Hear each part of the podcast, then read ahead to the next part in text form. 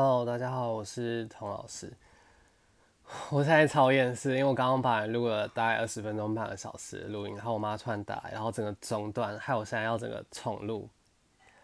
就心里已经骂很多脏话。好，我今天其实要讲的主题就是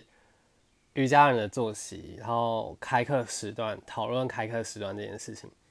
不知道大家有没有仔细观察过课表？无论是你去选择一个健身房啊、小教室、会馆都好。其实你跟朋友约时间去看电影、约会也好，最重要的就是时间嘛。因为一件事件不外乎就是时间，然后发生的场地、场域，还有参与的人。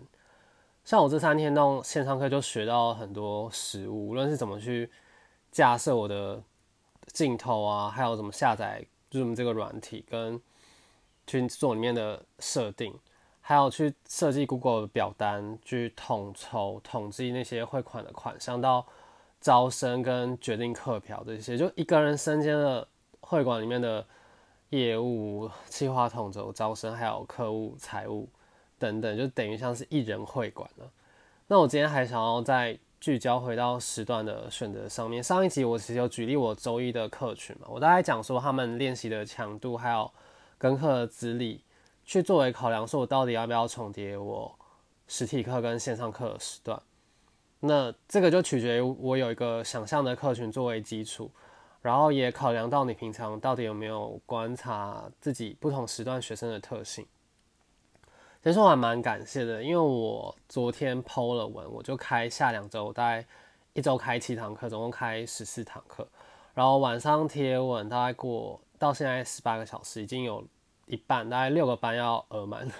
而且很多其实是救生啊，像有一堂是星期一的两点四十五下午这个时段啊，就几乎是原本的学生来承包这整堂课，因为我一堂课我就是最多就收十五个人，十五个人就满班了，这几乎就是我的救生的学生，刚好里面都就是十五个人都是救生，所以我的课程的强度就可以直接。沿用我本来已经建立了一两年、两三年的基础，然后还有一场就是我开在下午三点的礼拜天下午三点的特别课，这个也很快就额满了，因为我是开后弯的主题，我猜大家一方面是蛮喜欢练习后弯的，然后刚好也是我自己也拍了很多后弯的照片吧，其实比我厉害老师蛮多，但我觉得差别在于就是我比较常分享照片，然后分享。一些瑜伽心得，或甚至像录 podcast 这些吧。那我觉得还有一件事情很难的，就是我在招生的贴文里面，我没有写我到底拿什么证照跟师资。我当然也是花了百万去进修，但是我觉得与其用证照去介绍自己，我更喜欢透过我的想法作为交流，还有实际的身体的示范啊，或是影片也好，去让别人看见。我所呈现的瑜伽，而不是谁授权给我，或者我参与了什么课程。我觉得这对我的意义还蛮大的，所以我很感谢同学的支持。因为其实我自己本身有一点懒散，然后又没有信心自己去招生，但还好同学都很支持我，然后加上我预想的时段的策略算正确吧。总之就是边做边学，因为其实社群的经营也会跟着。环境还有心境去改变，像我去年有经营 Twitter 嘛，到现在一年以来，上面投放的方式啊，还有演算法跟我经营的策略都改变很多。但追根究底，就时段来说啊，如果你在不能说这叫错误的时段，而是比较少人滑手机，或是比较少人看那个社群媒体。的时候，你在那个时间点 Po 文，那战术跟曝光率自然就会比较少嘛。因为我其实有试过一天二十四小时，然后我把它拆分成一个月。我每次要贴文的时候，我就故意在不同的小时、不同的时段贴文，可能早上啊，甚至半夜、清晨啊，或是晚上，或是假日，包含你星期几贴文，其实都蛮重要。你可以透过在不同的时间点贴文去调查。自己的群众大概会是什么样的作息？其实这种事情也很推波助澜。其实你的时段选择是正确的，但还是有其他的例外。例如说，你有想过为什么像唐启阳都已经是那么知名的占星师、社群的意见领袖，他都还要去公布自己的直播时段，或者说像我自己有时候会听的 Podcast M 观点，他也会说他就是每周一、三、五去更新嘛。他们一方面会选择一个时段，然后固定它，就固定在那个时段，所以久而久之。对于那个时段有需求的群众，就会在那个时间点知道去接收他们的讯息、贴文或者是他们产出的内容。所以就网络贴文来说，热门的时段其实不外乎是晚上嘛，下班后或是周末，大家比较有空划手机的时候。可是其实自媒体的巨头那么多，他们都已经占攻占了那些比较热门的时段。所以如果你是一个新锐，或是你刚开始，在经营这些，就要抢攻一个他们比较没有使用的时段，可能就是甚至平日的早晨啊、中午这种时间。因为你贴文的时候，如果你就又要抢在热门的时段，这取决于大家看这个软体、社群软体的时间有多久。其实有时候可能大家花个五分钟、十分钟就不耐烦，他就直接去做其他事情。所以你如果在那个时间点跟他们的贴文碰撞在一起，在同一个时间发，那你的。贴文的曝光率可能就会被这些大咖覆覆盖过去了，所以以一个新锐来说，你只是选择一个相较比较冷门或比较畸形的时段，但是你只要肯花时间经营，而且让大家知道你就是在那个时间点贴文，其实还是做得起来的。这就很考验个人的毅力，也有一点像为什么新手老师一开始都只有比较冷门、最早跟最晚的时段可以选择，可是其实你慢慢做还是可以做出口碑。社群的经营也是有一点像这样子，我觉得线上课也是。说这么多就是交代一个课程时段的起源吧，因为一般的学生可能看课表就是那样，然后老师也都按表操课操课，比较少是像一个自媒体或者是经营者的角度去看。那我接下来就要讲解不同的时段的客群，还有影响的变因有哪一些，这些需要一些生活的经验。跟你的实战去教课的累积，还有一些想象力吧。先从早上的时段说起，早上大概我会分两个时段。那这个时段它取决于学生有没有小孩，因为小孩就会影响到他无论是上学的时间啊，或者是你中午要不要送便当给他，还有你要不要为他准备早餐。然后再来是你会顾及到这个，如果他是一个家庭主妇，他是不是要去买菜？或是中午做饭给长辈吃，然后也早上还有另外一个影响呢，就是股市的开盘嘛，还有一般上班族的话，就是上班时间呐，还有他通勤的工具，因为像捷运是早上六点开开始行驶。那我先讲主妇哈，因为主妇是那些妈妈们，毕竟是瑜伽的大客户。当然，除了他们很作息比较固定，然后又很始终，很容易成为铁粉之外。瑜伽的市场也是女性比较多一点嘛。好，那以早上来说，你早上买菜早市的时间就是早上六点到十点。那还有小孩子上学的时间是早上七点半前后，小朋友要到学校嘛，所以你要考量说他是不是要接送小孩去上学啊，要帮小孩准备早餐。所以他如果要的话，他可能甚至在七点之前就要开始集中准备。然后还有看他准备完这些送小孩之后，他是不是还要去早市买菜？那如果有的话，可能他早上六点到八点都很忙了。那再加上如果股市的开盘早上九点，他还要看早盘的话，他最早可以上课的时间可能就是十点，但也不能到太晚，因为他中午如果要准备午餐或是帮忙小孩送便当这些等等的，那你就可能是要规划课程在九点半到十点半。就九点半开始上课到十点半下课，或者是早早上的十点上课到十一点就下课。那再来早上的另外一个时段是更早一点点，是否上班族的？因为上班族他可能是早八到晚九，那学生有时候也是这样，或者是朝九晚六。那这个你要规划他们上班前的时段，肯定就是要在他。早八还要预留一点空通勤的时间，所以可能在七点半或者七点结束会比较好。那如果要在七点半结束的话，那势必这堂课可能就是六点开始，或是六点半开始。这边区分，因为大部分会馆的课，你即使是开麦手，也是就是六点或六点半开。他们要考量到，其实很多在，尤其在台北啦，很多学生他是通勤搭捷运的嘛。那捷运六点开的话，他要到达会馆，势必就是，如果他不是离家住离会馆很近的话，他势必也是六点半才到会馆。那如果你是开线上课的话，你就不会局限在捷运开通的时间，你甚至想要开早上六点或者是五点都可以。而且这边会馆，即使是会馆，他开六点的课、六点半的课，他都要去考量到说，就是他有没有一定的规模。因为如果是这么早的课，它势必要请一个员工更早去开门，或者是工读生更早开门，他就要多支付一两个小时的时薪。然后这一两个小时多的时薪成本，再加上老师的钟点费用的话，如果你这场这么早的课又只有五个人、八个人，其实开起来就会亏本嘛。所以通常开早课的会馆都会具有一定的规模，它不太是小教室或中型的工作室，除非是他们本来就是以主打阿斯坦卡这个派别要练习买手为主。那企图。开早上的这个时段的理念有一点点像我开夜猫时段，因为它背后衍生出来的意义就是去捞那些大会馆没办法网罗的客群跟时段，那前提也是你要配合掉得了自己的作息起得来。所以甚至如果你是开线上课，你可以实验看看开开早上五点六点的课。如果你又是练阿斯坦卡的，就可以主打去开麦手，或者是。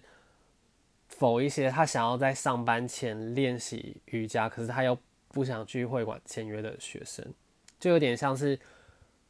早上上班前打鸡血的时段啊，就是让他是充饱精神，然后充饱电，然后再去上班。所以早晨的时段就是分，第一个是早上五六点，前面讲就是否上班族上班前的时段，再就是九点十点，主妇忙完小孩，然后准备午餐前的这个一个小时的空档。那再来进展到中午的话，中午的变音就是关于前面讲他到底要不要送便当给小朋友，或者是股市的收盘，还有中午的进食，跟他下午到底有没有继续要接下午的上班有关系。正中午会上课的人通常就是上班族，因为如果你的工作时间没有那么固定，要被绑住的话。大部分中的人中午就会去吃饭，他不会吃饱了还想要去上课。那所以中午的上班族，他们有时候午休就是通常是一个半小时到两个小时，他们很拼，他们上完五十分钟的课，他还要去外面奔走买午餐跟进食，所以他们吃饭的时间就被压缩住了。他们。在这样压缩的情况下，还想要来上课，表示他们上课的意志很惊人。除了很上进之外，可能也有一些职场的压力，或者是身体想要借由瑜伽来舒缓、舒服一点，甚至把这堂课当成一个休息性质也有可能。所以这堂课的课程规划就会以工作舒压跟下午是不是还要再继续工作上班为主轴去规划，也跟你的神经系统有关。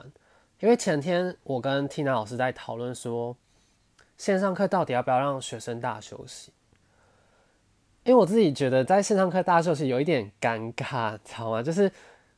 我会很想要直接关镜头，然后洗洗睡。但是 Tina 老师说不行，因为如果你没有让学生在线上课大休息，你一关镜头，其实学生就不会大休息了，他们就会直接去做其他事。我觉得这完全就是真的。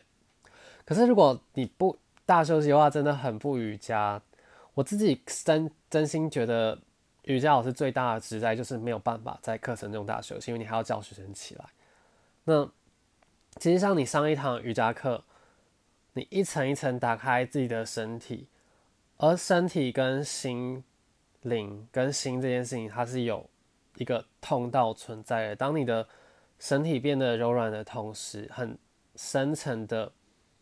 它也一层一层打开你的内在的情绪，还有你非常深层的东西，它好像突然一层一层打开，袒露了出来。所以这个时候练习结束的时候，就会很需要你透过大休息一层一层重新的整理，重新把自己包裹回来，包拥抱自己，包裹起来，好好的静置一下，让这个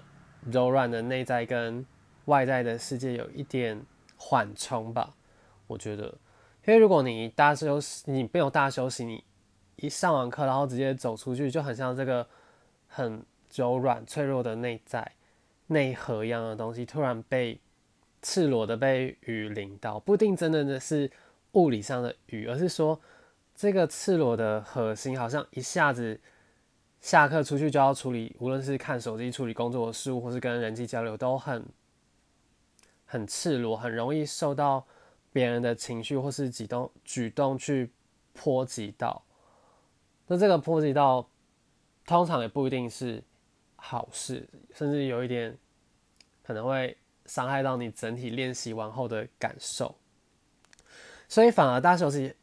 练习后，你要大休息去重新切换这个模式，我觉得很重要。这跟神经系统的层面有关，不要让你一练习完太亢奋，有一个静置的缓冲，也很像精神上的血糖控制。所以我很认同听老师说，即使是线上课，你还是要让学生有大休息的时间。那。上班族中午的课，他除了舒压之外，也想要伸展身体，然后有一点舒缓。所以在前期的课堂，我就会把高峰，就是无论是难度啊，或是激励的提示，或是后弯，我会放在课程的前面。因为这个中午的课的好处是，他们可能还没有吃东西，是空腹的状态，所以你可以在前面就先练习一些高强度的东西。然后后半你还要铺成至少一半或者至少三分之一的时间，让他们好好的收工跟收工跟大休息，不要让他的身体太亢奋，等一下才比较适合去进食或者是他小小的午休。所以中午的课程后半的收工跟大休息是绝对必要的，他这样下午去回去上班才会有精神。那再来就是下午还有一个两点到四点的时段。这个时候股市已经收盘，而且它也进食完了，又是刚好在小孩放学之前，所以这种课程的强度你就要考量到学生这个时间，他可能刚吃饱，所以跟中午课的空腹课的那种高峰曲线是相反的。中午的课程会把高峰摆在前面嘛，后面收工跟大休息趋缓比较多。那下午课因为刚吃饱，所以我会在前面多一点的暖身，让他去有时间消化，后面才会是课程的高峰，然后结束的时候很像黄昏一样灿烂。那下午的课其实也很适合扭转，有点像 refresh，当做一天第二次充电的感觉。